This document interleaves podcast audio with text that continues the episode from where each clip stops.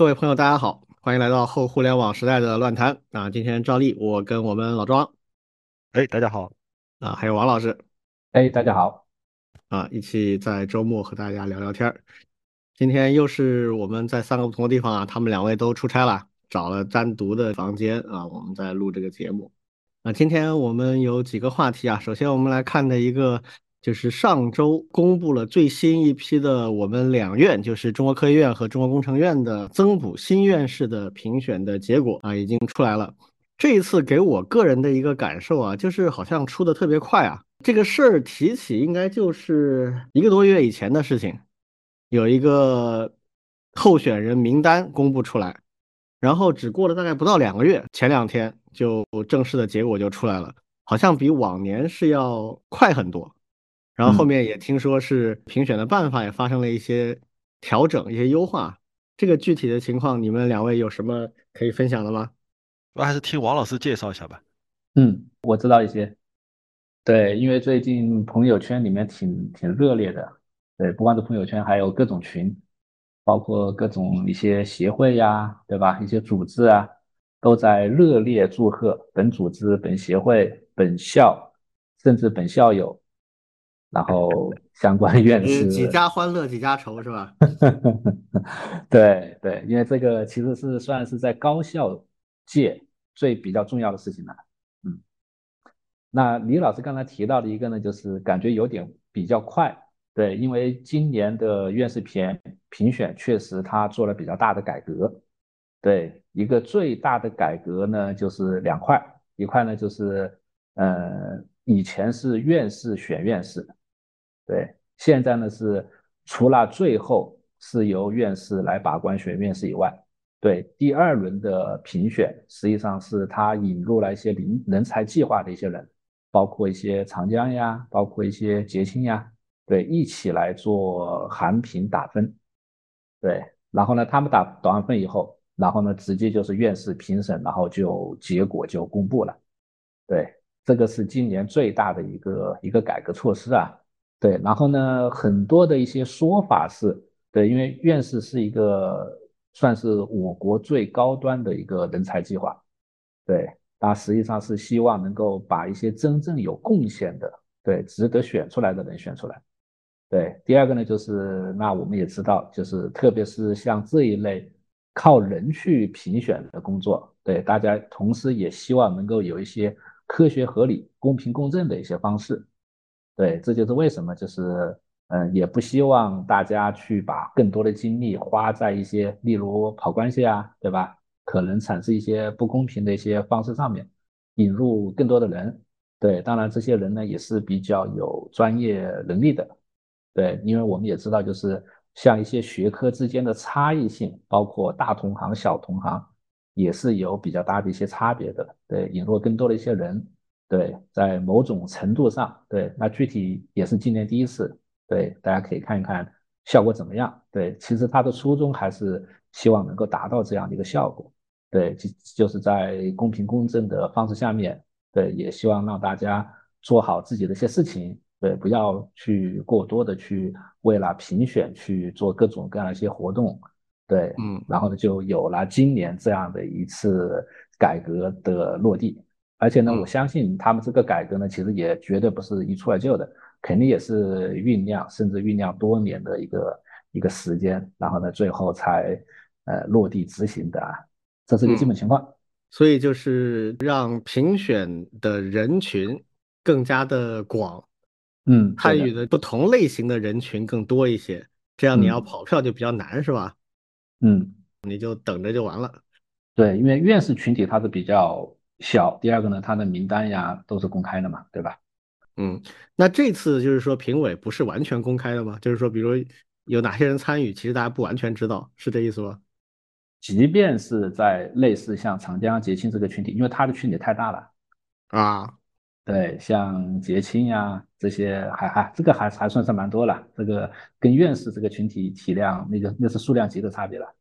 嗯，对，就算你知道，你也不一定跑得过来，嗯。对对对对对对，这次有一个比较引人注目的，大家关注的这个闫宁，他有两个关注点啊。第一个有可能是是不是我们历史上最年轻的中科院院士啊？嗯，是不是历史上不知道，反正这一次肯定是最年轻的。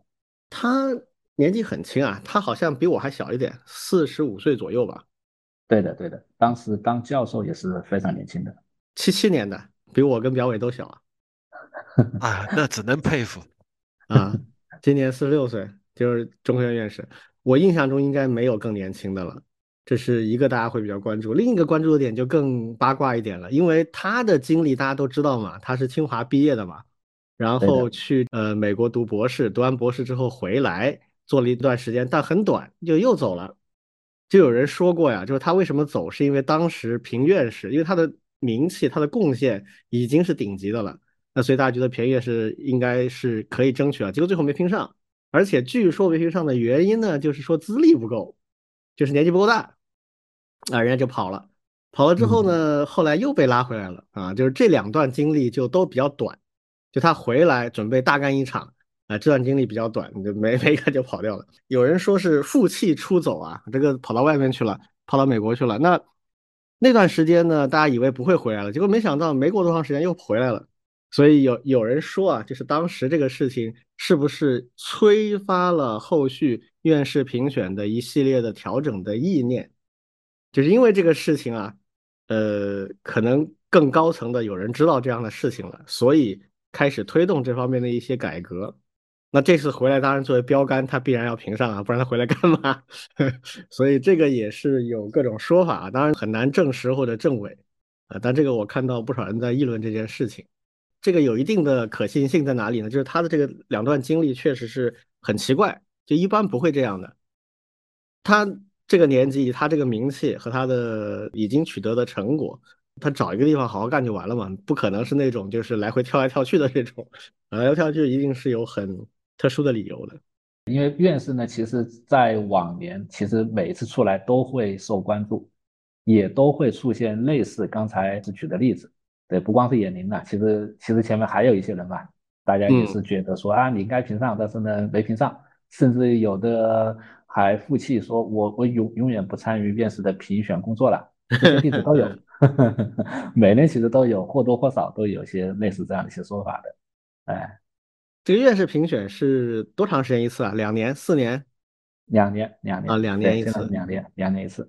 嗯，我们想稍微展开聊几句的，就是这么一个想法。我我其实一直有这样的一个想法，就是院士的标准到底是什么？嗯，这个标准当然。这其实是有两层问题啊，一层问题是我们希望两院的院士发挥什么作用，好，这是第一个问题。第二个问题是为了让他们更好的发挥这个作用，我们应该选啥样的人上去？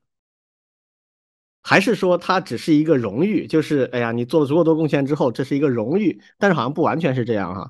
所以这个我想就是简单的听听看王老师还有老庄你们有什么观点？对这个呢，我我先说一个，对，因为。院士的话，他其实是有非常嗯成文的一些办法，对，比如说就有你大家可以在网上搜啊，比如说《中国科学院院士甄选工作实施办法》，类似这样的，它里面是有规定的。对，那那我给大家稍微念一下，就是规定院士的标准条件，除了像遵纪守法呀、热爱祖国呀，对吧？比如说，如果你是要甄选工程院，它里面工程科科都有啊，就是。在工程科学技术方面做出重大的创造性的成就和贡献，等等等等，对，然后呢，什么叫做重大的创造性的成就和贡献呢？就是面向世界科技前沿，面向经济主战场，面向国家重大需求，面向人民生命健康，候选人在工程科技领域有重大发明创造和取得重要研究成果。并有显著应用成效，或在重大工程、重大科研任务和重大科技基础设施建设中，创造性的解决关键科学技术问题，做出重大贡献，或为重要工程技术领域的奠基者和开拓者，等等等等。对，这是他成文的内容啊。对，虽然也是用自然语言的形式描述的。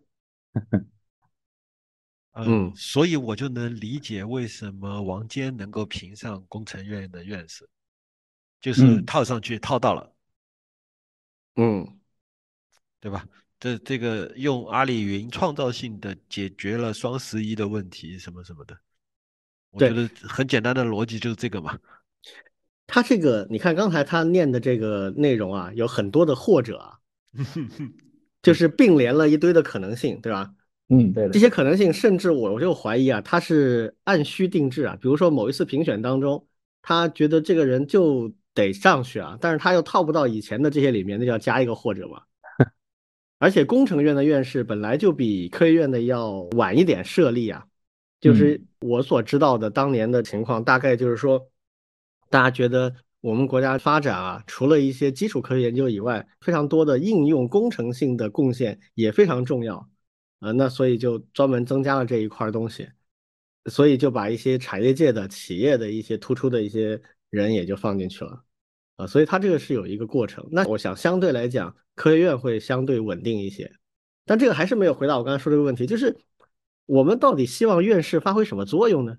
刚才讲的这一些，我觉得还是从他的成果贡献的程度上，那这种完全可以就是用一个奖励来评就完了。比如说每年都有我们自然科学奖啊、科技贡献奖啊这样一些奖，为什么专门要弄一个院士呢？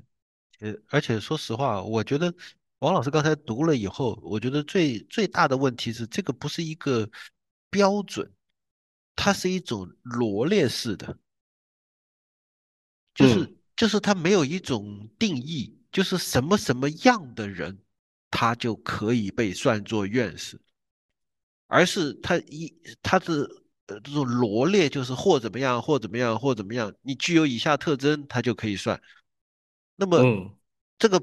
就是他没有没有去深入的去说院士的本质是什么，或者说院士的呃本质特征，或者说什么样，这个他没法定义。这就像我们企业里面经常讲嘛，要因岗定人。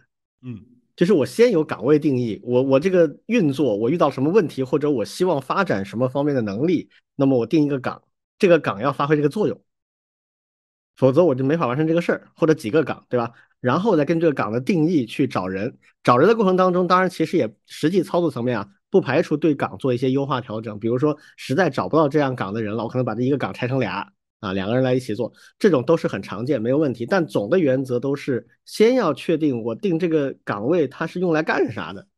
比如说我们希望我们的院士到底是发挥什么作用，那我再来考虑，哎，什么样的人会符合这个岗位的需要，来我们让他们去做。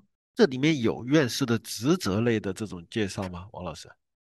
嗯，就比如说这个院士要负责引领什么什么学科发展，或者我知道的意思啊。所以说呢，其实有一个问题，你们可以想象一下，就是它其实是一个奖励性质的东西呢，还是一个岗位性质的东西，对吧？啊，对对，哎，那现在看上去它其实是一个奖励性质的东西。嗯，我觉得可能兼而有之。但是这个比重到底怎么分分是个大问题。对文件里面，这个文件里面是没有明确的说这个事儿的。我看到过一些文件，比如说中科院专门有一个管院士的一个部门，中科院学部专门有所谓院士的行为规范啊，就是院士到底要做什么，不做什么。前段时间不是加了一条说，中科院院士不要在网上对自己学科以外的东西说三道四，这个专门有一些约束啊。嗯，就这个还引起一些争议的。但是不管怎么样，它有一个这样的行为准则。但是这个行为规范呢，我看了一下，我觉得大概是一种就像学生守则那种东西，就是你不要干啥，而不是说你应该干啥。嗯，也有说你应该干啥的，比如说你弘扬科学精神啊，传播科学思想啊，对吧？这这种这连 OKR 都算不上。啊，对对，我觉得至少得是个 OKR 吧。所以这个呢，就。哎，怎么说呢？就是我的感觉是这样，就这个行为规范呢，可以看作是对科学院院士的功能的一些阐述。但是如果只是按这个行为规范去算呢，我觉得很多人都做得到了，不是一定要院士去做了。所以，所以这个还是个问题啊，就是这呃，科学院的院士到底他是什么样的？我我说说我的一些设想，就是我我感觉科学院士他应该有在几方面发挥作用。为什么我这样的设想啊？就其实我在做企业的时候是有过这样的打算，就是比如说我们企业里面如果选一个首席科学家，或者我要成立一个这个领域的科技的研究院，比如我们原来就有专门的教育科技的研究院，我要选一个院长或者主要的首席科学家，我怎么选呢？我希望他做什么呢？我其实有几方面的诉求啊。第一个就是希望他能够帮助我们去有一些方向指引，就是他应该对这个行业非常的了解，对它的趋势有预见性。那我们做企业的虽然也有科技背景，但是可能我没有他那么的 insight，呃，他有一些很深的洞察，可能对这个行业有一些呃很超前的一些预期。哎，这是一个方向，就是引领方向。那第二个呢，希望他能够帮助我们去筛选人才，包括从行业里面去发现、去挖一些人啊，或者在企业内部去培养一些人才啊。总之就是希望他能够去把他这个领域的人才，不是在单点上，而是在面上面找一些办法来提升他啊。所以就是人才团队的构建，这是第二个。还有一些其他的，但我觉得最主要的是这两个，嗯，引领方向和塑造人才。嗯，两院的院士是不是也应该承担这样的一些职责？如果为了承担这样的职责的话，那么我们是不是就要看，哎，他是不是在这个行业的洞察足够？他有很好的前瞻性，他确实是这个领域的能够引领。有些大牛甚至已经不是预见的问题了，他是能塑造未来，就是他就是创造未来那个人。我说是这个方向，就是这个方向，那这种就牛逼啊，对吧？所以这是一类。第二类就是确实他能够。把整个行业的研究人员，他能够组织起来，通过他的人脉也好，号召力也好，就这种方面，是不是应该有一些责任？嗯，你们咋看？其实我有点不同意见。嗯，这个这个事情要牵涉到之前有一次是在讨论开源的人才标准的时候，嗯，然后呢，我就举了个例子，就是说我们能够定的人才标准，通常。只能是某种低端的人才标准，或者说越是高端的人才，我越是没办法拿个框子来说他属于什么类型或者什么级别或者是什么贡献等级的人才。这是第一方面啊，就是说关于定级的问题。同样的，就是关于激励也是的，越是低端的人才，我们可以有一些。政策一二三四条条框框说到了什么级别我就给他什么样的奖励，但是越是高端的人才，我越是要按他的需要来为他定制奖励或者叫定制激励，要反过来问他你要什么，你要什么我尽可能的给你什么。区别在什么地方呢？我就举例子，比如说李纳斯这个人，他是呃 Linux 操作系统的创造者，现在我们说。什么样的人才是李纳斯级别的开源领袖呢？怎么定义法？我只能反过来说说李纳斯有哪些特点，一二三四，给他画个框。但是还有很多人不像李纳斯，那么我又该怎么样画框呢？也就意味着越是高端的人才，我越是没办法为他画出一个准确的框来说他是什么类型的人才，或者说他符合什么标准。另外一方面，我我们就就展开畅想啊，假设我们想吸引李纳斯到中国来工作，让他成为一个中国的人才，啊，我们拿什么激励条件激励他？我不可能说，哎，给你什么北京呃两室一厅、三室一厅，给你弄套房你就来吧，肯定不是。我们一定要问的是你要啥？对你来说，你真正希望实现的是啥？然后看看我们能不能做到。这个时候，所有的人才激励也好，人才的评定也好。都是个性化的，那么我就引申下来，就比如像中科院院士这个级别，或者是这个工程院院士这个级别，我我我觉得很难制定出某种这个稳定的或者说准确的标准来来判断说什么样的人符合这个标准，什么样的人不符合这个标准。相反的是啥呢？我只能依赖于这个。同类能够识别同类，就是如果你是中科院院士，如果你是工程院院士，你能够识别有哪些人跟你的等等级是差不多的，他也有资格，你可以认为他他是你的同类或者同等量级的，呃，大牛。所以其实前面王老师在说到那个评选方法的时候，我是有点疑惑的。我觉得让一些不如院士的人去评院士。似乎有有点问题吧？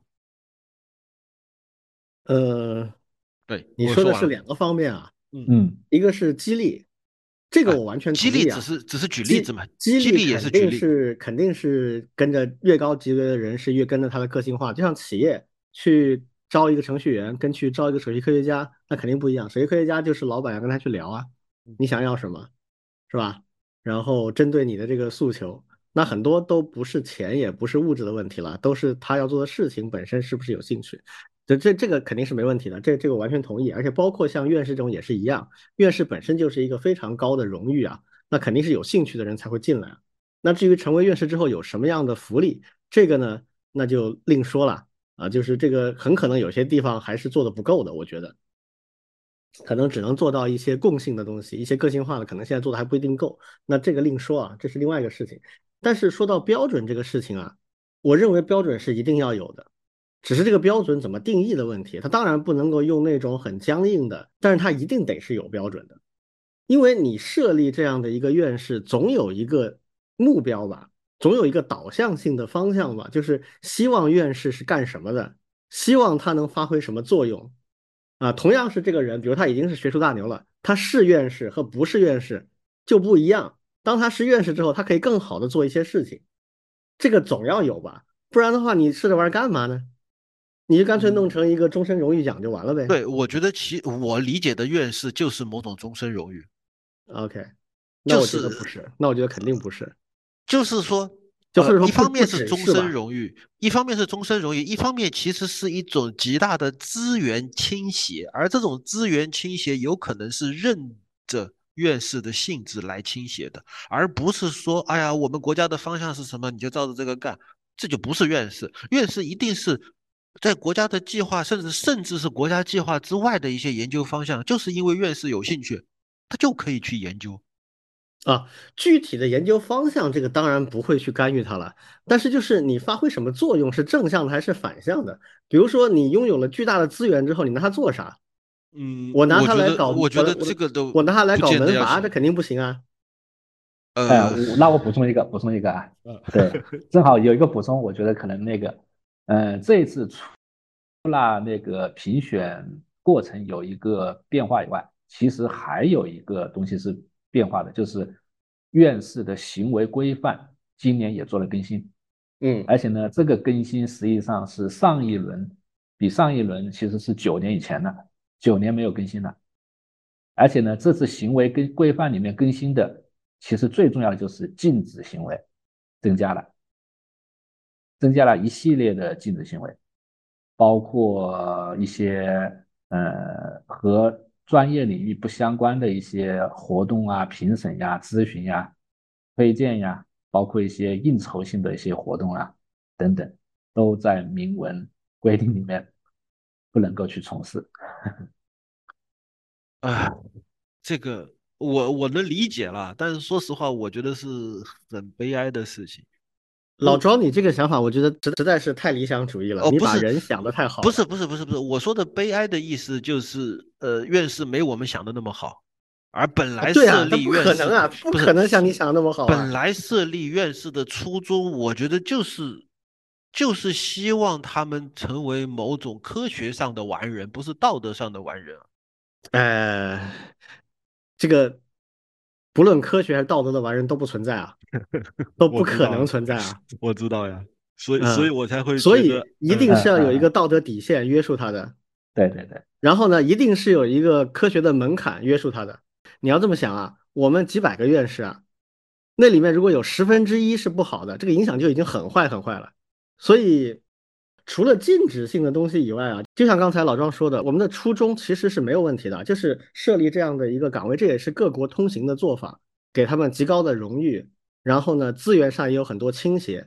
这个资源上倾斜其实集中体现在在很多事情上面愿意听他们的意见，甚至就以他们的决策为准。嗯，这个就很能体现资源倾斜了。你像当年什么八六三计划呀，还有近的像这个防疫上的一些决定啊。基本上都是核心的院士团队拍板的，然后国家在这个领域就真的是愿意听他们的，就按他们说的去做了。这就是代表了对他们的巨大的一个资源倾斜。那这个资源倾斜，它肯定是要有一些约束的，就是你越大的这个 权利，肯定就越需要一些约束嘛。所以还是那句话，就是可以在评选的时候有比较不一样的一种办法或者一种标准。院士这个玩意儿，它又是终身制的。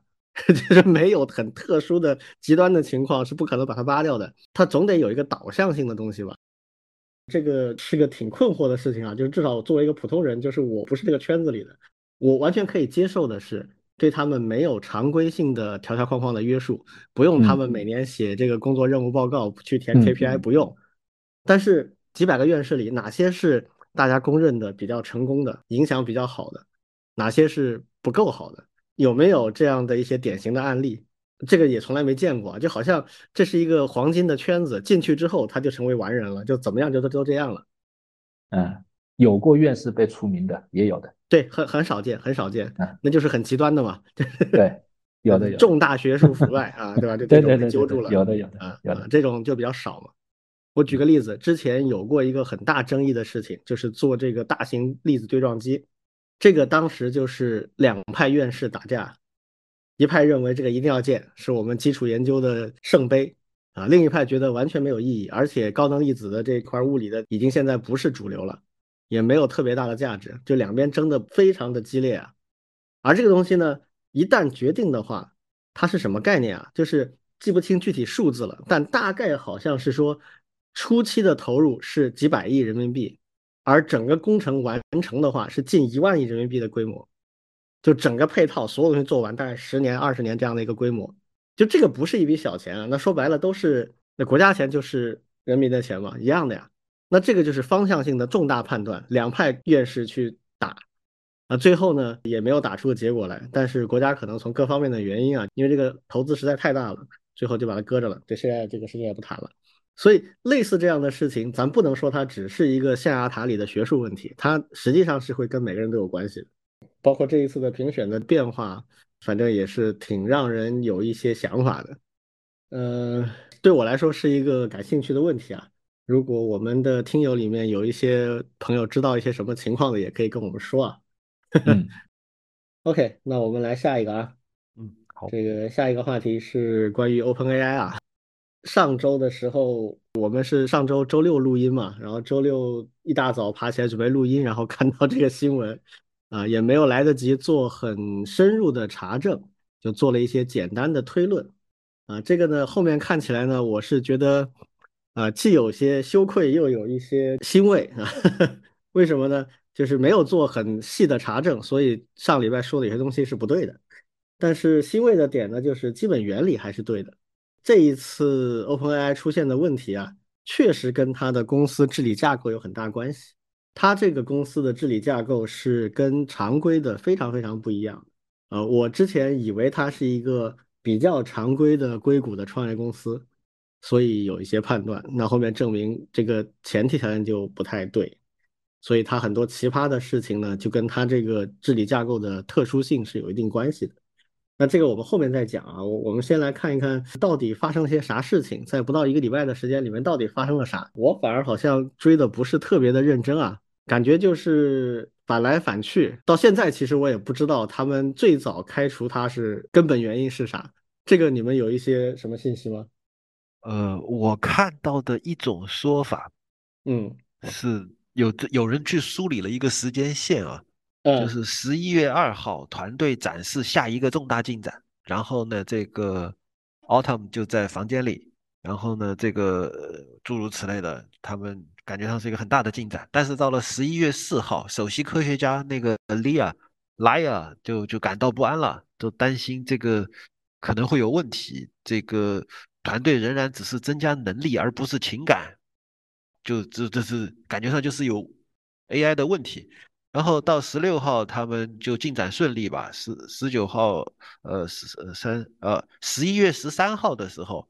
奥特曼在接受采访的时候，首次证实 GPT 五的工作已经开始，他正在为此而融资。然后到了呃十六号，这个奥特曼确认十一月四日的下一步行动要继续。然后呢，这个首席科学家既生气又害怕。然后的话呢，他们这个觉得这个叫做奥特曼太过激进了。到了。十七号，这个董事会会议开始的时候，这个首席科学家就向这个董事会阐述进展和危害，结果演变成了一场内斗。当他说不应该筹集资金和扩大规模的时候，这个奥特曼就未经董事会同意离开会场，怎么怎么怎么，结果就开始投票，投票结果出来，他就被这个呃从董事会开除了，这是前情提要。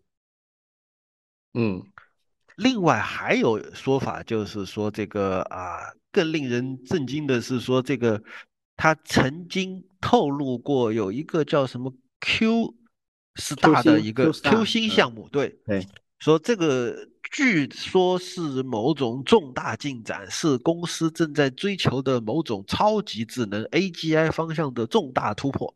其实是关于数学的呀，就是数学解题的一个东西啊，嗯，就是推理能力。嗯嗯，但是这个这个东西很模糊，就是呃，这个后面我们再说吧。反正就是很不具体，很不清晰，到底是啥？嗯，对。但是感觉就好像是因为这种原因，他们内部出现了一种内斗，然后内斗的结果就先把这个呃 CEO 给开掉了。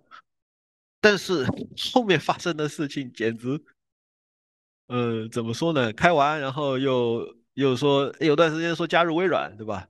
然后过段时间又说这个呃所有的这个呃 OpenAI 的员工纷纷辞职，更神奇的是那个前面参与内斗的首席科学家也在那个辞职信上面签名，然后要求罢除这个董事会，然后最后董事会被开掉，然后这个呃奥特姆回去做 CEO，但是我后面看了呀，那个董事会也只换了一个人。这个我就没注意，我还以为全都换掉了呢。没有，我后面仔细去看了，董事会也只换了一个人。嗯啊，两个人换了两个人，一个是外部的，一个是那个莱雅自己。嗯，他不当了。嗯，他不当了，就是相当于，因为因为董事会里面是分两类嘛，一类是就是公司内部员工，这个我们一般叫执行董事啊。另一部分是外部的董事，就是他不是公司的员工啊，他代代表股东或者是呃社会的这个就是所谓的叫我们国家叫独立董事。最后的结果。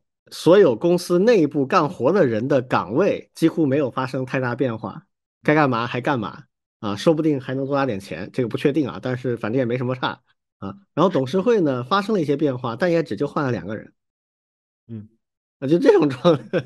那本来不是我，我印象当中还说是微软是最大的赢家，因为很多人都加入了微软。那现在微软也不是赢家了咯？对，就跟微软也没啥关系。嗯，还有一个传言说的是这个，好像他们那有一个什么竞争对手的公司的老大是他们董事会的成员，那个人被换掉了吗？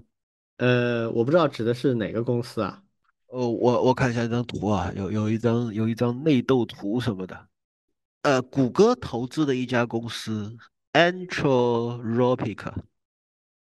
啊，那现在董事会到底怎么改？其实没有最终结论啊，只是说董事会需要改革。嗯，因为这里面有很大的一个问题，等一下我会稍微解释一下。比如说 CEO 不在董事会里面，这个其实是挺怪的啊。那到底现在怎么改？其实大家都还在，我我觉得他们还在讨论这个事情，就没有最终结论。之前还有传言啊，就是因为微软它只是提供了非常多的资金啊，但是微软其实没有在董事会里面有代表。是不是这一轮调整之后呢，会给他一个席位或者怎么样？这个好像现在也没最后定论，就这么一个很奇怪的一个状态。呃，我看到过那张图啊，刚才老庄说的那个那个人，那个人好像不在董事会里面，那个人叫什么 Dario 啊？Dario 他说是什么提出什么合并的构想什么的？他以前是 OpenAI 里面的高管。然后后来呢，他被 Google 挖出去了，相当于是，我不知道是他自己先想离开，然后 Google 去投资他，还是 Google 就有意识的把他从 OpenAI 里挖出来，这个我具体不清楚。但是他以前是最早的这个创立 OpenAI 的时候，他是里面的，啊，而且是比较重要的一个岗位吧，类似于 Engineering 的 VP，就是管工程开发的这个副总。然后他自己出去创立了一家公司，也是做类似的 AI 的应用的。呃，然后 Google 就重资投了它，但很明显，他那边目前还没有具体的大的成果吧。目前的四个董事里面，在这个闹出大问题的之前的这几个董事里面，内部的就是那个首席科学家，这是一个，他可能接下来不做了，可能他的位置会换成这个 Sam Altman。然后另外有三个外部的董事，一个是 Geosim 的 CEO，一个是 Quora 的 CEO，还有一个是学校里边的一个人，那个人比较类似于独立董事的角色。然后现在我们知道的是，Quora 这个人应该会离开，其他的几个好像都没有说要动。当然最后怎么样不知道哈，就不知道最后会发生什么事情啊，就挺怪的啊。我我简单解释一下为什么我一直说它这个治理架构上面很怪啊。就我后面才发现这个问题，就是 OpenAI 其实最早不是一家公司啊，它最早是一家 NGO，也就是类似我们老庄 现在做的这个基金会这种，嗯，开源基金会这种，它最早是想弄成一个开源基金会的啊，然后在这个框架之下啊开始做研究，呃，那个时代呢，主要的投资人是 Elon Musk，啊，Elon Musk 找了一帮朋友。来资助这个 OpenAI 的基金会，他们的企图呢，其实是想把它弄成一个类似 Apache 或者 Linux Foundation 这样的东西的，只不过它是面向未来的 AI 的。那后来在发展方向上、策略上发生了一些冲突，主要是 Elon Musk 跟这个 Sam Altman 之间的冲突，于是 Elon Musk 就说：“我撤资了，我不搞了。”那这一次呢，对 Elon Musk 来讲呢，他当然。他会另外找机会另起炉灶啊，这是另外一件事了。但对于 Sam Altman 来讲呢，他就觉得这个风险很巨大啊。Sam Altman 是个什么人呢？他其实不是一个 AI 方面的专家啊，他是一个典型的弯曲的持续创业者，很年轻开始。呃，之前不是有一个照片嘛，就他在这个呃被 Steve Jobs 点名上去的那呃那个照片，所以他是很年轻就开始在硅谷去创业，然后做过很多事情。他也技术背景出身啊，写程序的。嗯，但他并不是 AI 方面的专家，他最擅长的是什么呢？是宣传和融资啊，这个是他的最拿手的，所以他就会觉得，哎呀，这个 Foundation 的这种模式是不是能走得下去啊？尤其是当我们的 AI 研究出现了一些很有价值的成果之后，它就成为这个 NGO 的一部分，它必须要开放，那这样永远也赚不了大钱，那咋弄呢？所以他就有一些。从 Elon Musk 撤资的这个事情上面，他就开始了一些思考，然后他就决定啊，就是要逐步的把 OpenAI 从一个 Foundation 这样的 NGO 转变成一个完全商业化的公司。但这个过程非常的有挑战啊。庄跟王老师，你们都是在开源的这个领域经营多年的，也很清楚国内外的很多 Foundation，它是有很多约束和限制的。嗯，它并不是能够轻易的立马摇身一变就变成一个商业公司的。这里面涉及到前期投资人，还有你组织的定位，你比如包括税收啊各方面，跟一般的公司都不一样。还有你的知识产权一开始就签在这个协议里面，它也不是能够轻易的乱变的。所以怎么办呢？他就设计了一个非常奇特的架构。啊，这个架构呢，就是就涉及到一些比较技术性的环节啊，可能不太能在这个节目里讲的特别的清晰。但简而言之就是什么呢？他创立了一个类似于投资管理基金这样的结构。我们知道，投资管理基金它是这样：投资基金的基金管理公司，它是从有钱人那里融资。那么这些投资的有钱人呢，我们叫 LP，叫 Limited Partner，就是有限合伙人。所谓有限合伙人，就是他只负责投钱，他不负责管，不负责花。但是呢，他要回报啊，这叫 LP。那 Sam Altman 呢，把自己包装成了一个。独立的一家资金管理公司，这是一家商业化的公司，叫 OpenAI Corporation。这个跟 OpenAI Foundation 那个基金会就是变成两个不同的实体，一个是公益型的 NGO 的基金会，一个是商业化的资金的管理的公司，这两个之间没有必然联系。那么这个商业的公司呢，它就负责从外面筹钱，这些钱筹进来之后呢，就由这个商业公司，这商业公司呢叫 GP 啊，叫 General Partner，一般合伙人。一般合伙人他不出钱，但他负责管理，负责用这笔钱去生钱。如果 LP 投进来的这些钱赚到了钱，那么他优先要回报给 LP，那就是这么一个逻辑。这个逻辑其实跟呃一般的基金管理就是投资公司是类似的，只不过风投的公司它是这样啊，风投公司是 GP 拿固定的资金管理费，然后。剩下的利润就全部都归 LP，按照他的份额去分就完了。那如果赔了钱呢？那 GP 的资金管理费还是要拿的啊。那就这个 LP 就该赔多少赔多少。那只不过就是说，如果你这个基金老赔钱，那以后你就筹不到钱了，就没有 LP 愿意把钱投给你了。如果你这个基金一直都能为 LP 赚钱的话，那么就有更多的 LP 会愿意投进来。这是呃基金管理公司，就是我们经常讲的投资基金它的运作模式。那么 OpenAI 这个体系呢，它又不完全是这样子，因为它的钱进来之后，它其实不太会放去投资，它的钱就定向的就去给基金会的这些人去使用了。那么这个逻辑呢，它又要设计另外的一个回报机制，他是这么设计的，他就说，哎，我现在这个公司呢，它仍然是跟基金会之间没有直接联系，但是呢，我拿到钱之后呢，我会投在这个基金会上，让基金会去产生各种各样的价值。这些价值呢，那我会用它来赚钱，啊，我赚到的每一分钱呢，优先还 LP 投的钱。当 LP 达到自己的回报之后，比如说有的 LP 说我投一百块钱，我要赚一百一啊，那当我赚到一百一之后，那么剩下的钱就会流向基金会，就会变成基金会的资金的池子里面去。所以它设计了一个非常复杂的投资和回报的逻辑。这个逻辑呢？我其实不知道它具体是为了回避啥，但肯定是它原来那个 NGO 里面有一些条款，它没有办法直接把它拿出来。举个例子来说，假设我这个基金会当年有一个很重要的条款，我这个里面的知识产权它必须是开放的，必须是在基金会里面由基金会的什么什么一些持有方去共享的话，它没有办法把它直接的拿到一个商业公司里去，那这商业公司的话赚钱也就会存在问题。那这个事情其实可以通过钱解决。就是我出足够多的钱把基金会的资产买断，但现在好像这个钱大家出不起，或者没有人愿意出这个钱，所以现在就是这么一个状态啊，就等着这个商业化的公司运营啊啊赚到钱之后呢，优先还给 LP，然后剩下的钱呢就可以去做我刚才说的解套的工作。那这个到多长时间呢？不确定啊，取决于 OpenAI 赚钱赚的有多快。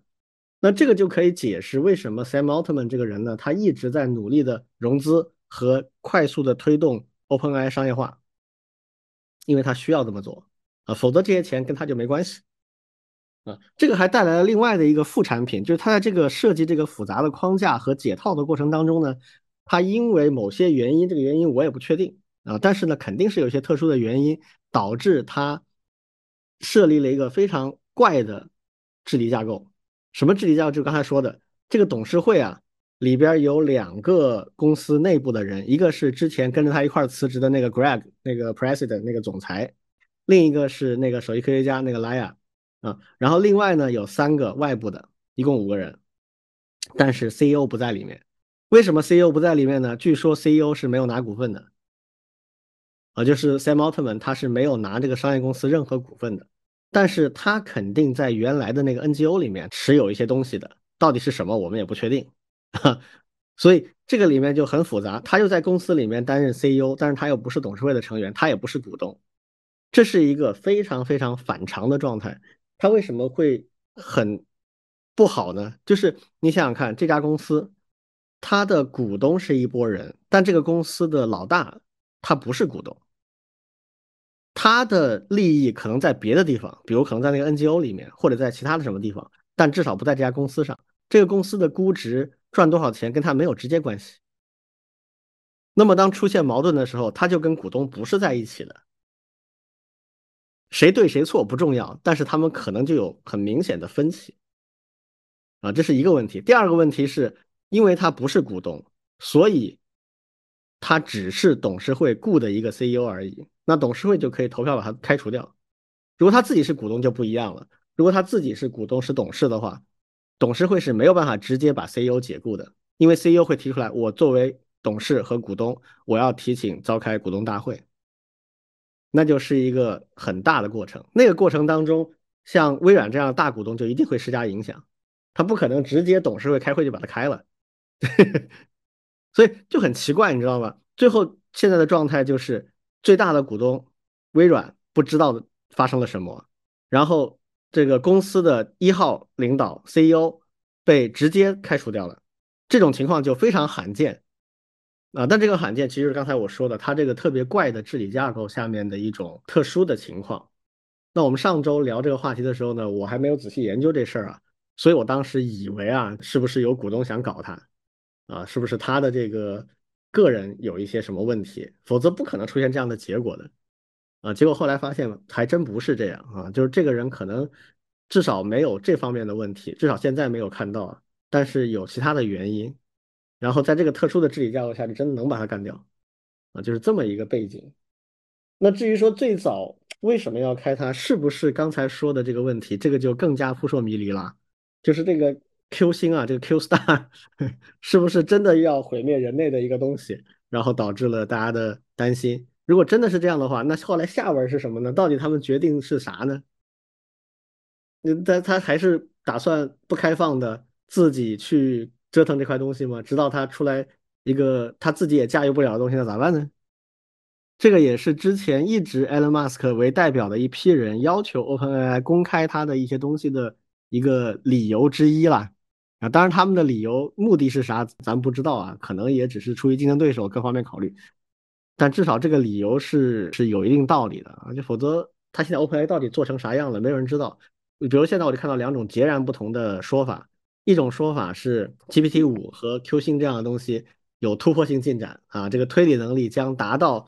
我们现在看到的跟文本生成能力类似的震撼度，那就不得了了啊！当然，我还看到另外一篇文章，也是挺正儿八经的一篇学术分析的文章，说 GPT 五的这个给人带来的震撼将远远不如 GPT 三点五和四啊，它是一个自然迭代了，就没有那么的突破性了。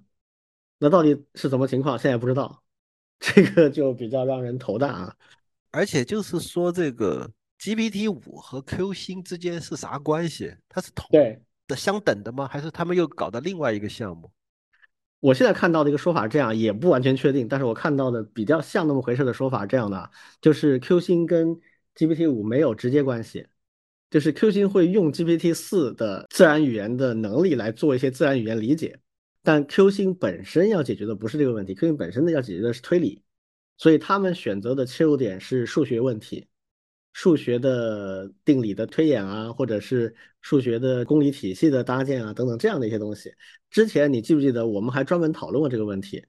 老庄还专门拿过一批在数学上尝试去建立一个公理体系这样的一些例子啊，就在 GPT 里面的一些例子，我们来讨论过。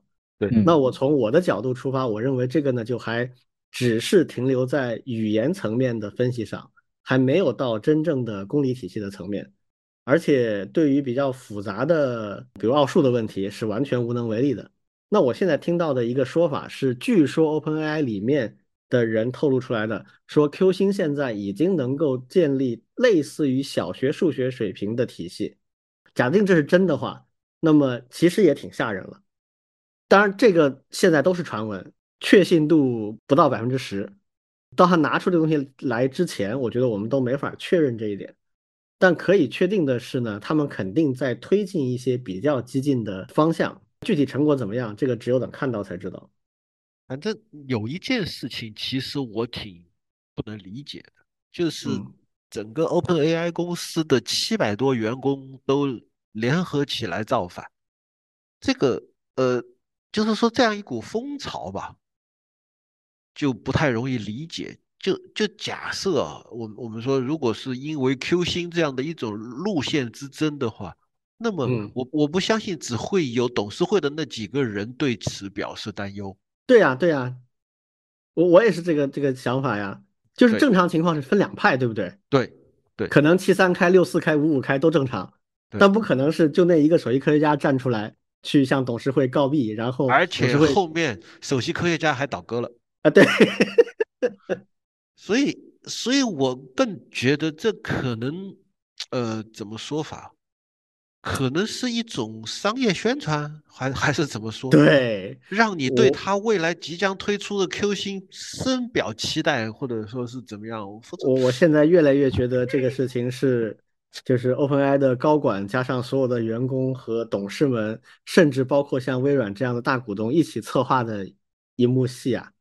嘉年华，嗯，对啊，你看这件事情弄完之后，整个 OpenAI 有受什么损失吗？没有啊，它全都是好的，赚饱了眼球，而且说不定接下来融资更顺了。比如说那个带头造反的那个莱雅，他有什么损失吗？他最多是最多啊，是不在董事会里了。他一个搞技术研究的首席科学家，他为什么要在董事会里也无所谓啊？其实对他来讲，有股份就行了，有分红就行了。然后所有的员工。说不定有一些想跳槽的，也就能拿个好价钱就跳了。留在这里的说不定还能加点薪，就给我感觉就是整个 OpenAI，按理说一家公司啊，经历了这样的惊天巨变之后，肯定是会有受伤的。现在没有啊，现在 从公司到个人都倍儿爽啊。嗯，然后有谁吃亏了呢？好像也没有什么人吃亏啊。就就大家都吃了瓜，但是没有吃到亏。就整件事情下来，没有受损失的人啊，大家都很开心，都很棒。哎，这个很奇特啊，我觉得是一个很经典的广告策划。这个新型的娱乐娱乐设施，呃，说不定内情是这样的：某天开董事会了，赛博奥特曼进来汇报说：“哎呀，同志们，我们现在急需一大笔钱啊，那个融资也没那么顺利啊，大家现在都……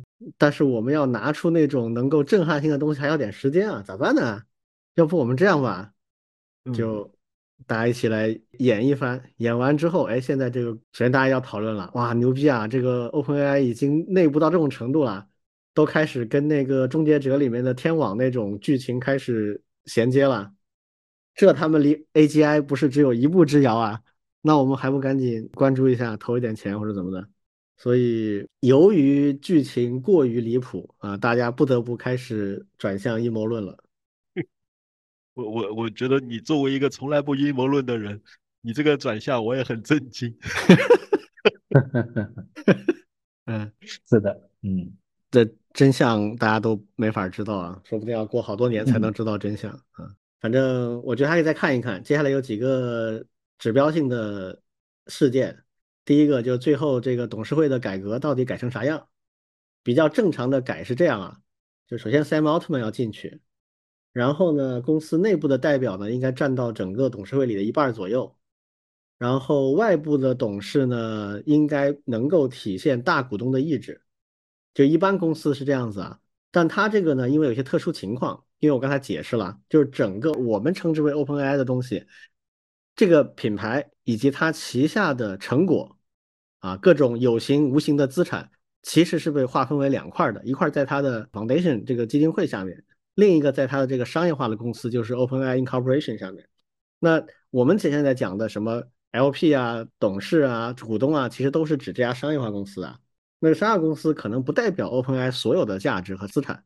那这个到底会怎么去划分就很迷啊。这个我要等他们最后有一些结论了，我们再来跟大家讲。另一个指标性的意见就是看他接下来推出的下一个关键产品。目前这个 Q Star 还是一个物件状态。所以我们也只能等着，但是 GPT 五是说了很久了，它到底什么时候能够出，然后跟四之间到底有多大的区别啊？这个是会很令人在意的一个事情啊，所以我们再看看吧，也只能再看。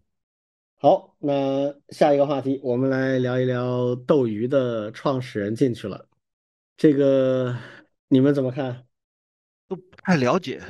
好像是只知道是赌博啊，什么事情，但是为啥就不知道。这个官方正式的说法是涉嫌开赌场罪，在我们国家赌是违法的，在赌的这个违法当中，开赌场是最严重的一种。斗鱼开赌场这个事儿，可能很多人不太清楚，就连我这种曾经是斗鱼的用户的，我也不太清楚，因为最近几年我就很少用它了。斗鱼是我印象中第一个取得巨大成功的武汉的互联网企业，是的，应该没错吧？对，我也有这个印象。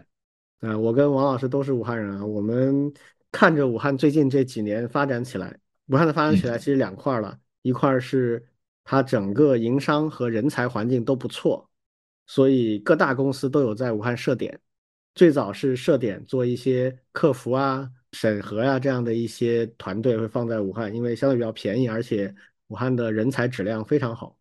武汉的学生真的很棒啊！我当年在的公司，我们也在几个不同的地方试过，呃，南京、合肥、武汉几个地方我们都试过，综合下来，武汉是最好的。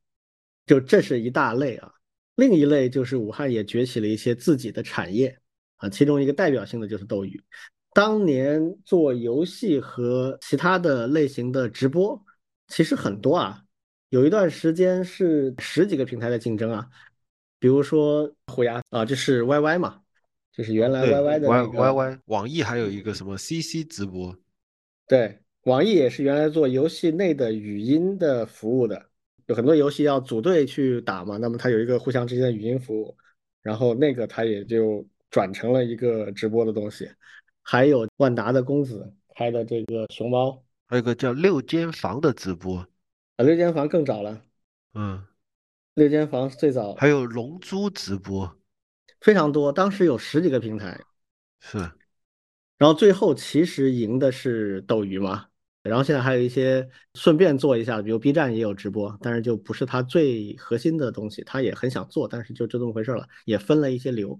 然后直播整个热潮其实也慢慢的从最早那个井喷式的，也变得相对理性一些了。再加上抖音啊这样的一些直播带货起来了，原来的像游戏啊、才艺啊这样的一些直播呢就没有那么热了。所以最近几年其实关注度没有那么高啊，而且我关注的几个主播或者就不不玩了不干了，或者转到 B 站了之后呢，我也不太关注斗鱼了。这一波事儿出来，我才知道，就是斗鱼其实之前已经发生了好几次有问题的事情，其中最典型的一个呢，就是去年的也是年底，大概就差不多十一月份，就是大概正好一年前，有几个在斗鱼上直播的人就。被抓被判了啊，就是开设赌场罪。那开设赌场罪可以判很重啊，就是五年十几年。上次这几个人他们是怎么玩的呢？斗鱼早期的模式是这样啊，就是假设我是个游戏主播，对吧？我有很多粉丝，那我就直播打游戏嘛，大家看我打游戏，然后大家聊天很快乐啊。然后有些有钱的就会打赏，打赏里面呢大概一半左右会归平台，那剩下的一半呢扣除一些。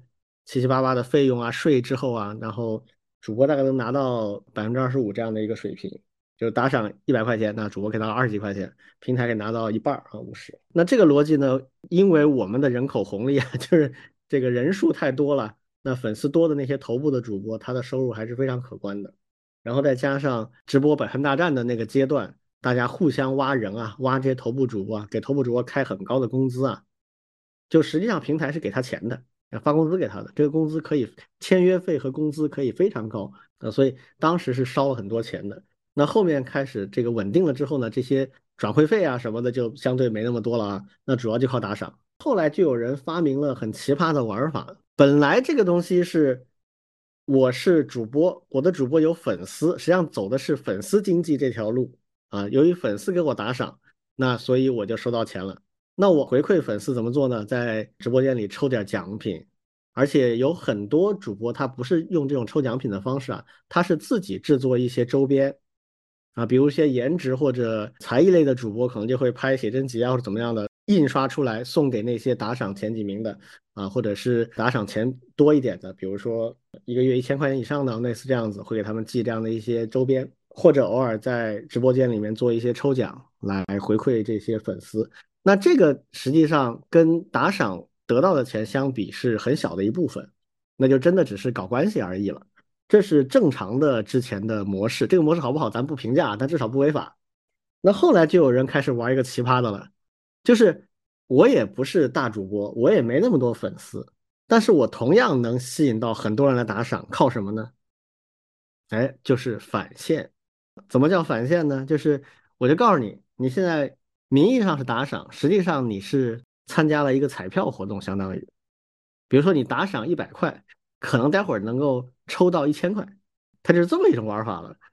他就明确告诉大家说，哎，你们就打赏，打赏完之后呢，我会定期做抽奖，啊，回馈你们。但实际上抽奖金额远远高于正常的水平，它实际上就是会有很高额的中奖的这个额度，当然中奖的概率很低啊，所以本质上变成一种。彩票或者是赌博的模式了，那这个东西是我们的法律严格禁止的，那怎么办呢？他们就用一些很特殊的方式方法来绕开，比如他借用我刚才说的正常的直播间的运作模式，就是用打赏和抽奖这样的模式来代替投注，因为那个你你想投注，你想中奖，那肯定就违法了，就就没戏了。那我说的是打赏和抽奖回馈。啊，就是那就不一样了，这跟以前那个就裹在一起了啊。然后呢，还在额度上做很大的区分，因为这个模式跟之前那个模式最大的区别在于它要返现啊。正常的主播的模式呢，它可能是一些奖励品限量版的一些纪念品，用这个东西来做这个粉丝之间的关系。但他这个不是，他这个一定要返现，不返现的话，人家没兴趣来玩这个东西。那返现我们国家是有非常非常严格的规定的，好像是多少钱以上就肯定是不允许的。嗯，那他们就用了一些很奇特的做法，比如他说五个实际上是五万，那么二十个实际上是二十万，啊，这就非常可怕了。然后就在这些上面做了很多，变成了一个一整个黑道体系了，就是 有自己一套术语。大家有兴趣可以去查一下去年的披露的这几个案件啊，就是里面讲到他们在直播间里面怎么利用这个直播间来完成他这一整套实质性的赌博的活动。然后因为它的影响规模很大。涉案的金额也非常大，所以他实际上最终还是被人挖出来了。那这几个人都抓了。好，那这一次把斗鱼的创始人和 CEO 弄进去了，那这个到底是怎么回事呢？那么现在大家就在猜测啊，有极大的概率，斗鱼的公司的运营方以及公司的高管其实是完全清楚这个套路的。啊，不仅清楚，他们还提供了一定的支持。啊，这个支持包括运营层面，甚至包括产品层面的支持，那这个就非常离谱啊！那这个就实际上相当于是有一堆的人在借助直播间来开赌场，而斗鱼成了这样的一个赌场托拉斯了。因为经过这个方式进来的打赏的钱，它一定有一个很大的比例是被平台收掉的，也就是相当于在从赌场收保护费，而保护费很高啊，可能是一半这种数量级。呃，这还是蛮令人震惊的，就胆子怎么会这么大？这个我也不是特别的理解啊，你们怎么看？我我只是觉得犯罪分子好好聪明啊，真真的是能够把这些事情都给他玩活玩活了。嗯，然后，而且其实之前我看过一些别的一些视频类的东西，里面在说什么几个 W 几个 W。我当时还没理解什么叫几个 W，后来我才理解。就刚才你一说，就是哦，原来这大概指的是几万的意思。也就现在连 W 都不说了，直接说几个。对，我我我想说的意思就是说，这些俗语已经从那个直播的赌场出现在了其他的普通的公众交流的话语体系之中。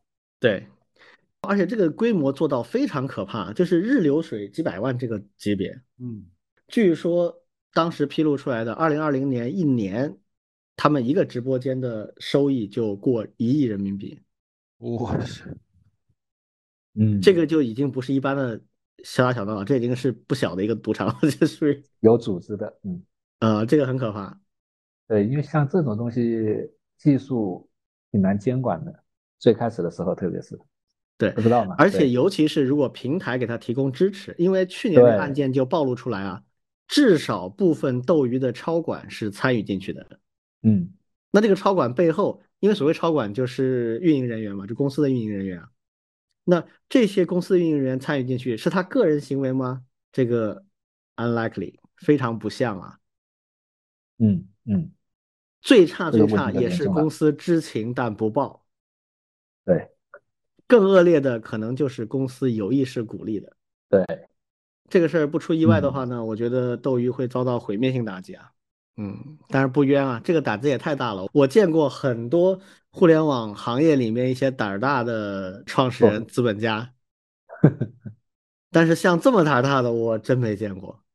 就是一般干这种事情的，早早的就在国外干了呀，就不会在国内这么干。一个是在国外干，另一个呢，他会非常低调，而且做好非常周密的准备。比如你刚才提到六间房，六间房其实也有很多擦边球的东西的，嗯嗯，但是他很早做了切割，呃，情况不妙的时候立马就把它抛掉了。就是那些人他很清楚的知道自己在打擦边球，然后也知道打不久，随时准备跑路。对，但这次斗鱼这个给我感觉是还在那悠哉悠哉的，我说这这真的无法理解，这个这个太奇怪了啊！这个八零后的这个创始人啊，可以的。好，那我们这个就先这样，我们再回头再看看后面会怎么样。但基本上，既然抓了，而且明确讲了这个涉嫌开设赌场罪的话，我估计很难翻盘了啊。这个基本上是有实据的啊。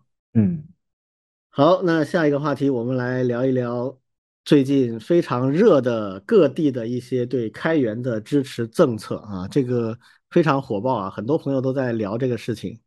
啊，说是不是我们开源领域的一个新的春天开始了？国家的支持力度越来越大，这一块老张先跟我们说说。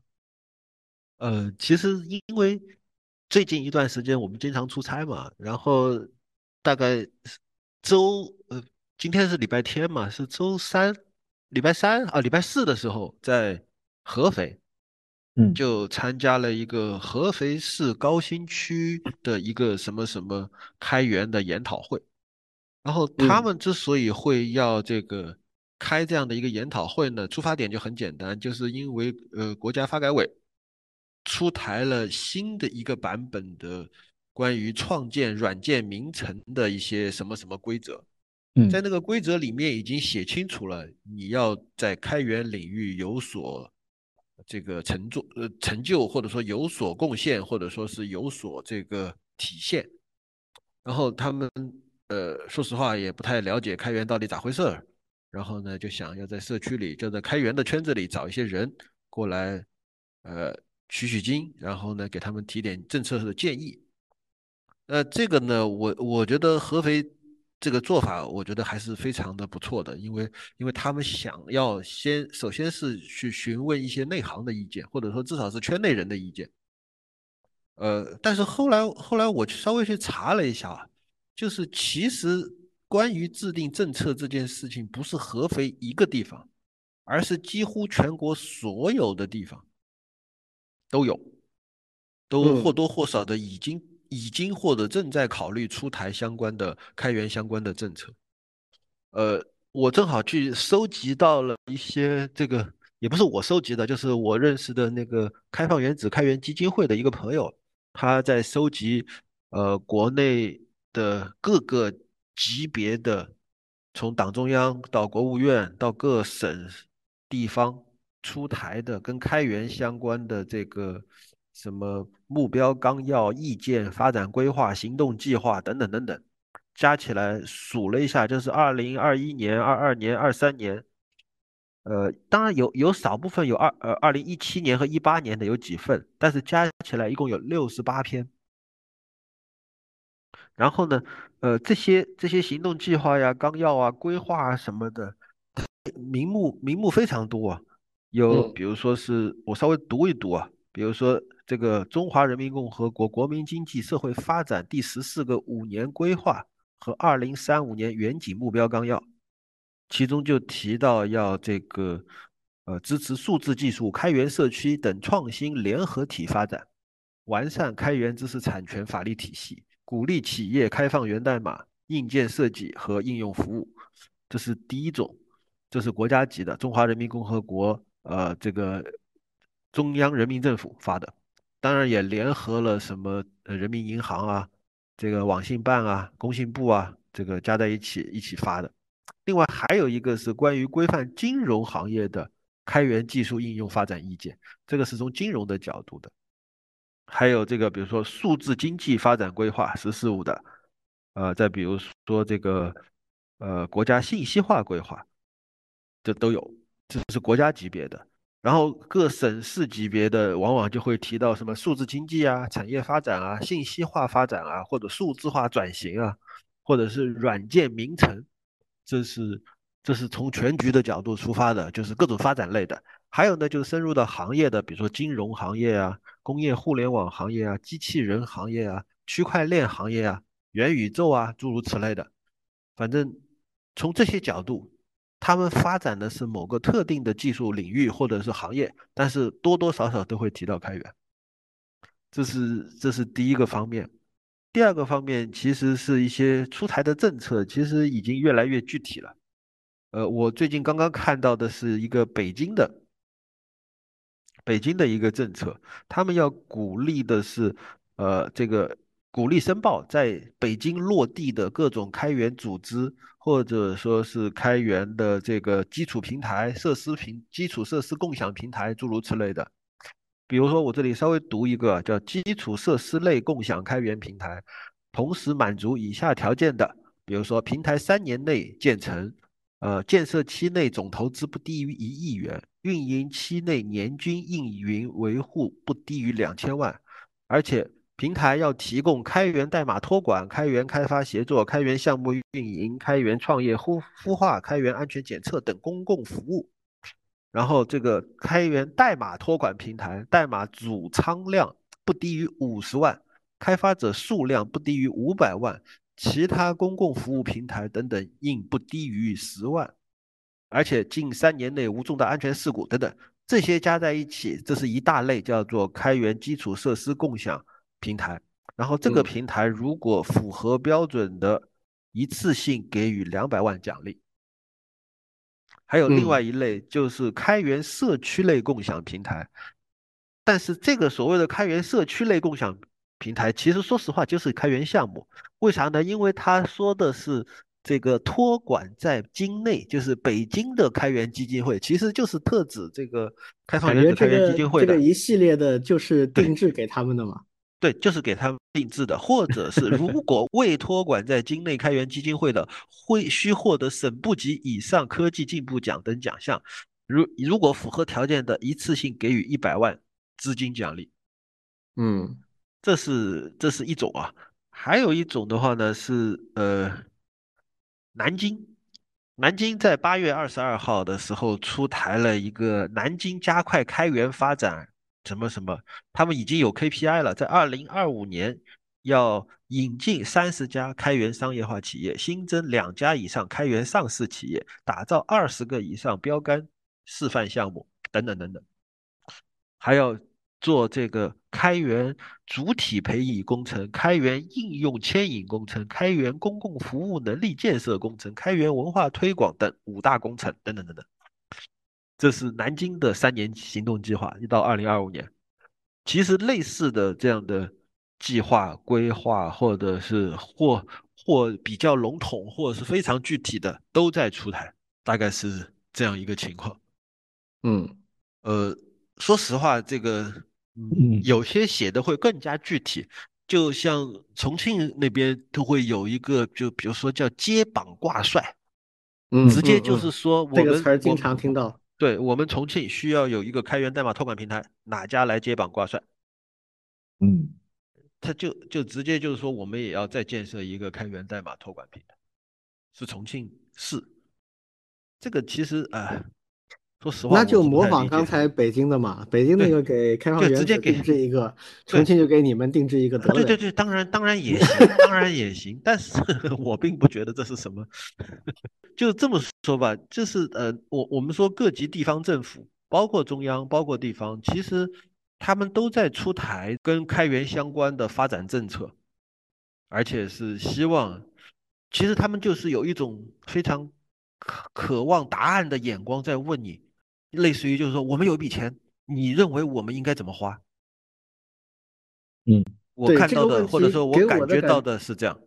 嗯，就这个给我的感觉跟刚才说那个院士的问题有点像啊，就是国家他很想做一个事儿，这个事到底他想用来干嘛？比如说开源，他扶持开源的目的是啥呢？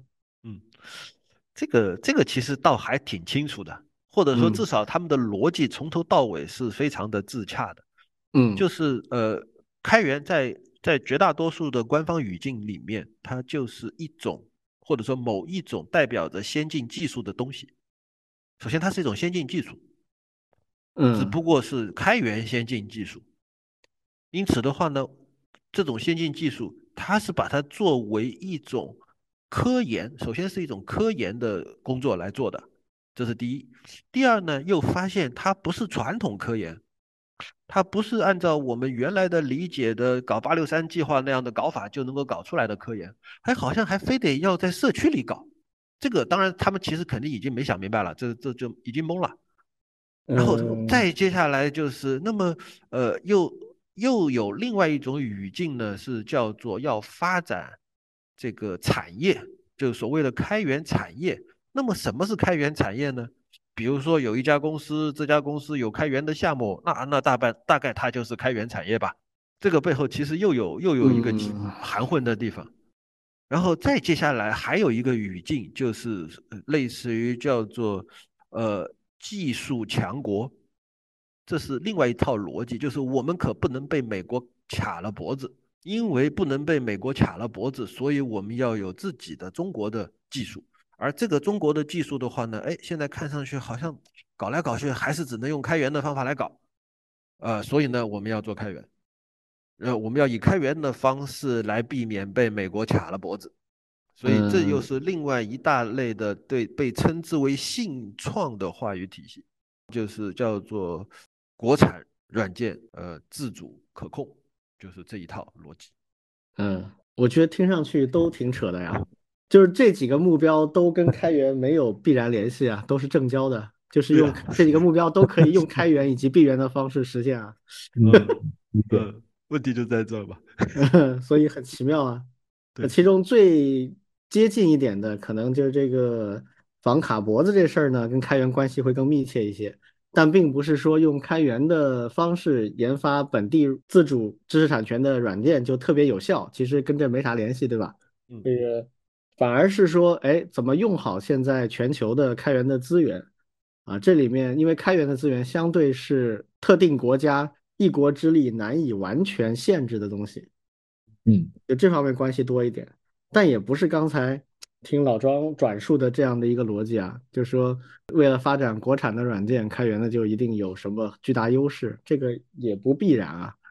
所以，我我突然联想到一个有意思的事情啊，就是。前段时间，澳大利亚，澳大利亚那边的就是军方说，我们要加强我们的军备，要保护我们的运输啊，对，我们的商路运 输。著名的这个段子啊，对。然后呢，那么防止的是什么呢？防止的是中国对于这条商路的威胁。那么这条商路是哪里跟哪里的商路呢？是澳大利亚跟中国的商路。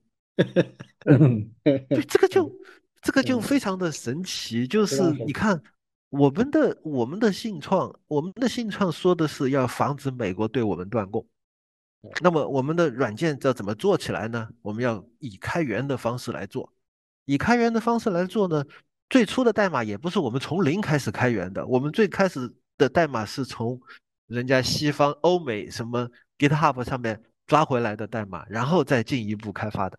嗯，就是说，我们我们到底在以什么样的方式在防范这种供应链供应链风险？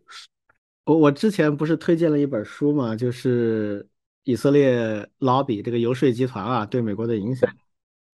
听刚才老庄说的这个，我现在不由得有一个想法，就是我们国家的搞开源项目的成功案例不多，但是搞开源这波人的游说能力很强啊。没有没有没有，我不能可不能掠人家的美啊！我不是这这些人都不是搞开源的，搞开源的人游说能力可差了。嗯，所以是另外有一帮游说能力很强的人，利用开源这个名号去游说了一堆东西出来，然后把利益拿走了。你们这帮做开源的反而在外面看着，瞠目结舌，无言以对，瞠目结舌。哎呦，这个真 的是，嗯，一个一个悲伤的故事啊，真的是，嗯，就真的很奇特。因为我看过一些文件啊，就国家的对于开源的一些比较高级别的指向性文件，我的体会呢，基本上也是刚才老庄说那几个点，但是它相对来讲呢是没有太大偏差，就是它它主要是两个点，一个点就是开放嘛。开放一定能带来更多的商业和技术创新机会，这点是没问题的。从宏观上来讲，一定是对的。嗯，啊，就像之前我们，我跟老庄在创学院的时候，当时正好盛大要做一个叫开放平台，或者叫做开放路线啊，就整个盛大要大开放，就这这种这种运动式的这种东西。那从战略层面上也没有问题，但是讨论到具体的层面，怎么开放，用开放做什么，做了之后是不是能成功，有很多具体战术问题。啊，涉及到很多意识以及能力上的短板，呃，导致这个很难做成。啊，这个是一条路径，就是怎么开放。那包括国家也经常讲这个数据啊，啊，数据开放之后能带来数字经济的发展啊，这个从宏观层面上讲也没错啊。但真的做起来的时候也有很多很多问题啊，那就怎么解决这些问题吧。那另一条路就是解决卡脖子的问题，解决卡脖子的问题那。其中一个很大的出发点是这样啊，就是他们寻求的叫做自主可控的替代产品。那怎么能够尽快的有这样的一个自主可控的替代产品作为我们的底线。这个底线不一定要启动，但是需要时随时可以用。其实这个思路，我觉得跟华为的那个备胎计划是完全一样的思路啊，没有任何的差异的，就是这个思路，就是我要做好准备，需要的时候我随时可以用的备胎。那这个备胎怎么最快的能够准备好呢？那就是基于现在全球的开源的资源，它是能准备这样的一些东西的。所以这个思路其实照着华为的那个备胎计划去抄，就基本上是 OK 的。呃，但是真的照这个抄的话，就像刚才我们说的，那些游说能力很强的组织，他们未必是他们的强项，他们又不是华为，对吧？他们研发能力又不行，他们也不干这个。啊，他们最好的办法就是能套壳就套壳，不能套壳的话，直接上个方案骗到钱更好。啊，就是这么一个一个一个路径的。所以这个还是那个问题啊，有一个很好的宏观战略，不代表它落地就能落好。反而是有一些特定能力特别强的，他能利用这个宏观战略赚到钱，其他的人则未必啊。其实这就是我们上一次提到过的 CEC IDE 背后的逻辑。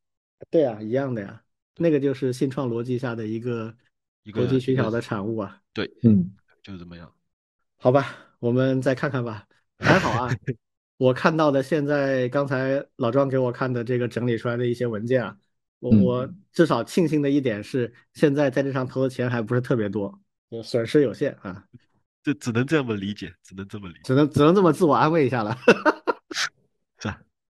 所以老庄不要那个不要有那个包袱啊，赶紧让重庆照着北京那个抄一份，寇可往，无亦可往啊。嗯嗯嗯，赶赶紧干，这好好拿到你们手上，好歹还能干点正事儿啊。对对，真正做的靠谱一点来用。对的，对的。啊，多少还比他们。会多些有价值的东西成果出来，对，嗯，努力。好，最后我们来聊一个话题啊，这个话题是我们群里面也是有听友点菜的，嗯，有一位听友前些时在群里面问说，你们有没有什么推荐的？你们在写代码的过程当中的一些好的习惯啊？嗯，我也不知道他怎么想到这个问题的，可能就是突然想到了。但这个话题我觉得挺好玩的。呃，我们正好可以来分享一下，我也正好有一些可以分享的点，啊，不多啊，但是我觉得会挺有意思的。嗯，你们两位有什么好习惯可以给我们的听友说说吗？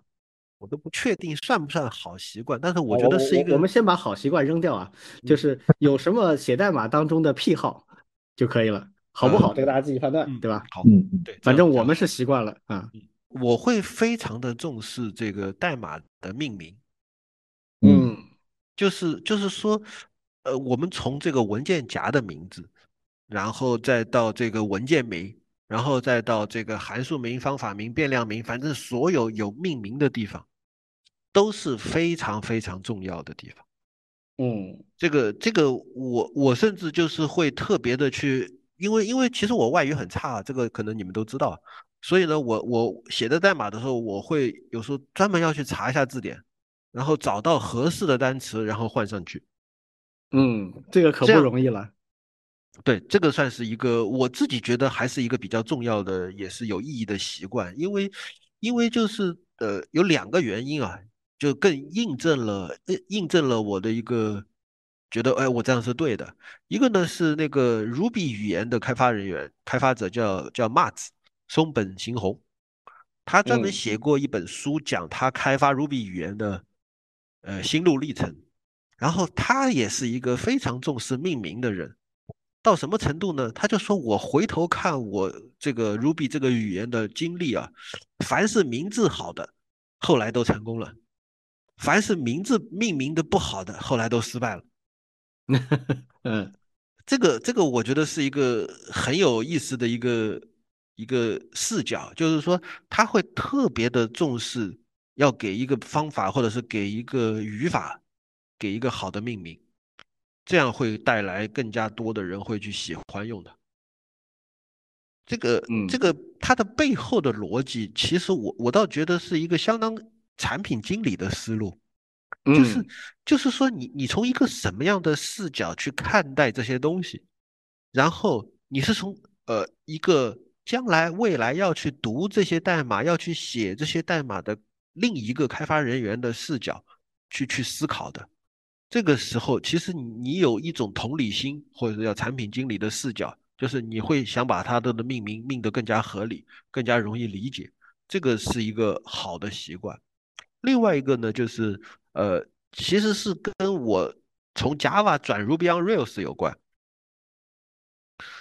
原来在 Java 的时候，其实它的代码当中有很多的约，就是那种配置项，就是，但是到了 Ruby on Rails 的时候，它特别强调的叫做约定大于配置。嗯，所谓的约定大于配置，其实最简单的就是你把你的那个整个文件夹、文件名，还有相应的这些变量名或者说是类名，全部都命名成那个名字，它就能认识。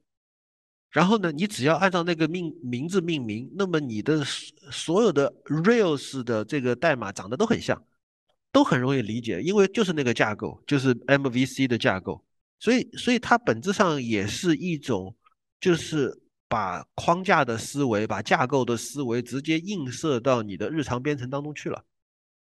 从这个角度来说，它会带来更好的编程，带来更好的代码质量。所以我觉得命名。从任何一个层面来强调都是非常重要的。嗯，我先讲到这。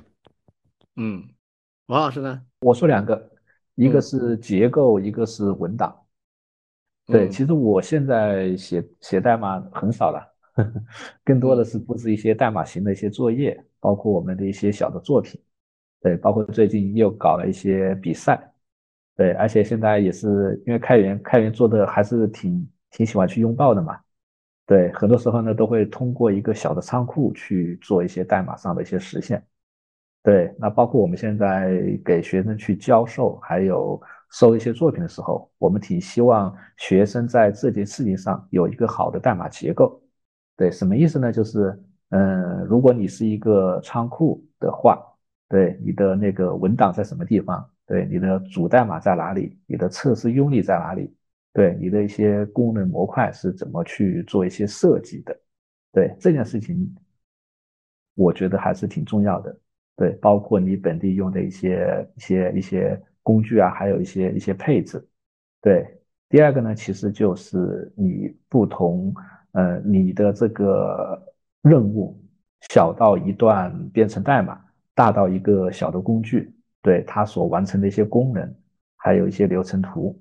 对，再加上那个代码里面的一些注释和它的一些说明，对这个呢，其实对于一个呃，他们虽然不是代码本身，但是呢，对于代码的整个呃价值是非常重要的。甚至我们还鼓励同学们，甚至去先写这些文档，先写用例，先写一些相关的一些一些脚手架，对，包括去复用一些框架。对，比如说去做一个博客呀，对，很多时候我们是直接去复用一个框架在里面去去填、去去去描，对，这样的话呢，你是可以有借鉴更好的一些一些经验，对，嗯，我觉得这个可能也是，特别是初学者的一个很好的一个做法，对，那随着你的积累，对你后续也如果对你的这些代码也好。对你的这些工具也好，去做一些服用的时候，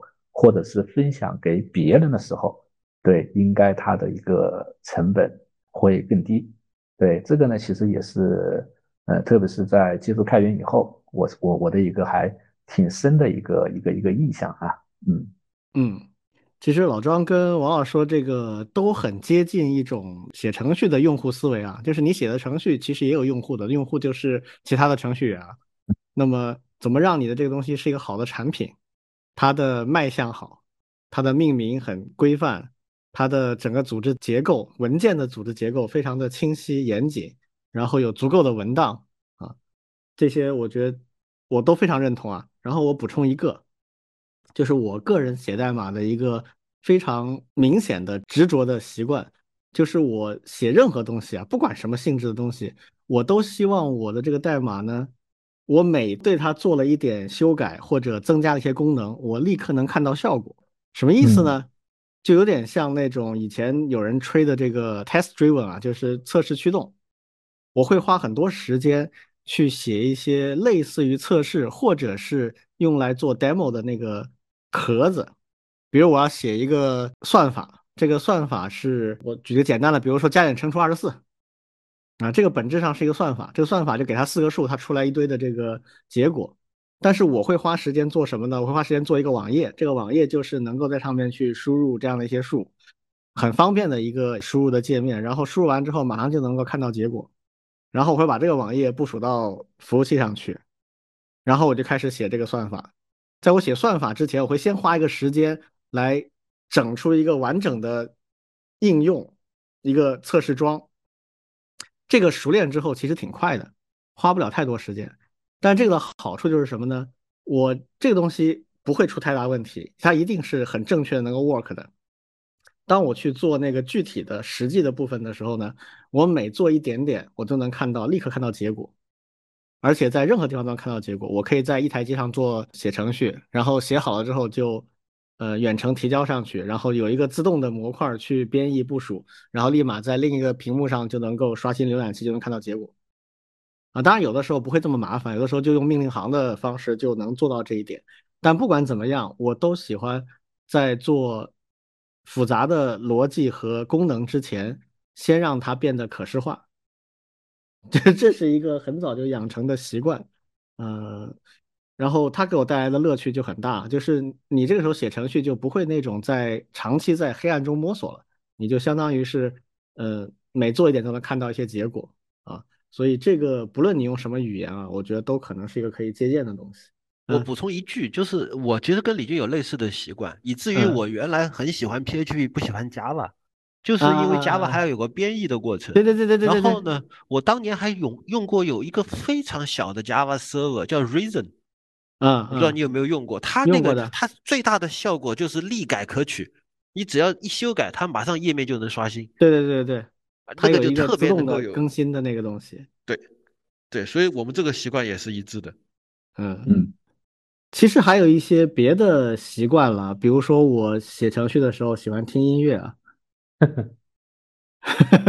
嗯，这个我倒不一定，很多很多有，我们同学很多有，嗯，甚至是 B 站上的一些专门的一些开的背景音乐和画面。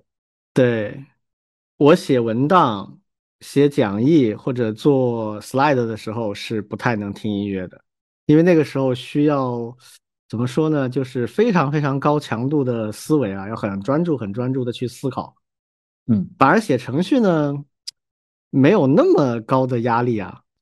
嗯，用一个不恰当比喻，就是这个脑袋这个 CPU 可能赚百分之五十就够了，但是写文章的时候真的是百分之一百的负荷啊。就算我开着音乐，我也听不进去。但编程的时候，我觉得真的可以放松一点，呃，所以这个就类似这种也有一些习惯。但这个呢，就谈不上好坏了，这是个人的一些风格了。有的人是不喜欢的，有有的人是需要一个绝对安静的这个环境来写代码的。OK，看看这个两位还有什么其他要补充吗？嗯，没有了，没有了。好，那我们今天就聊到这儿吧。好，谢谢大家。好，谢谢大家，好，拜拜，拜拜，拜拜。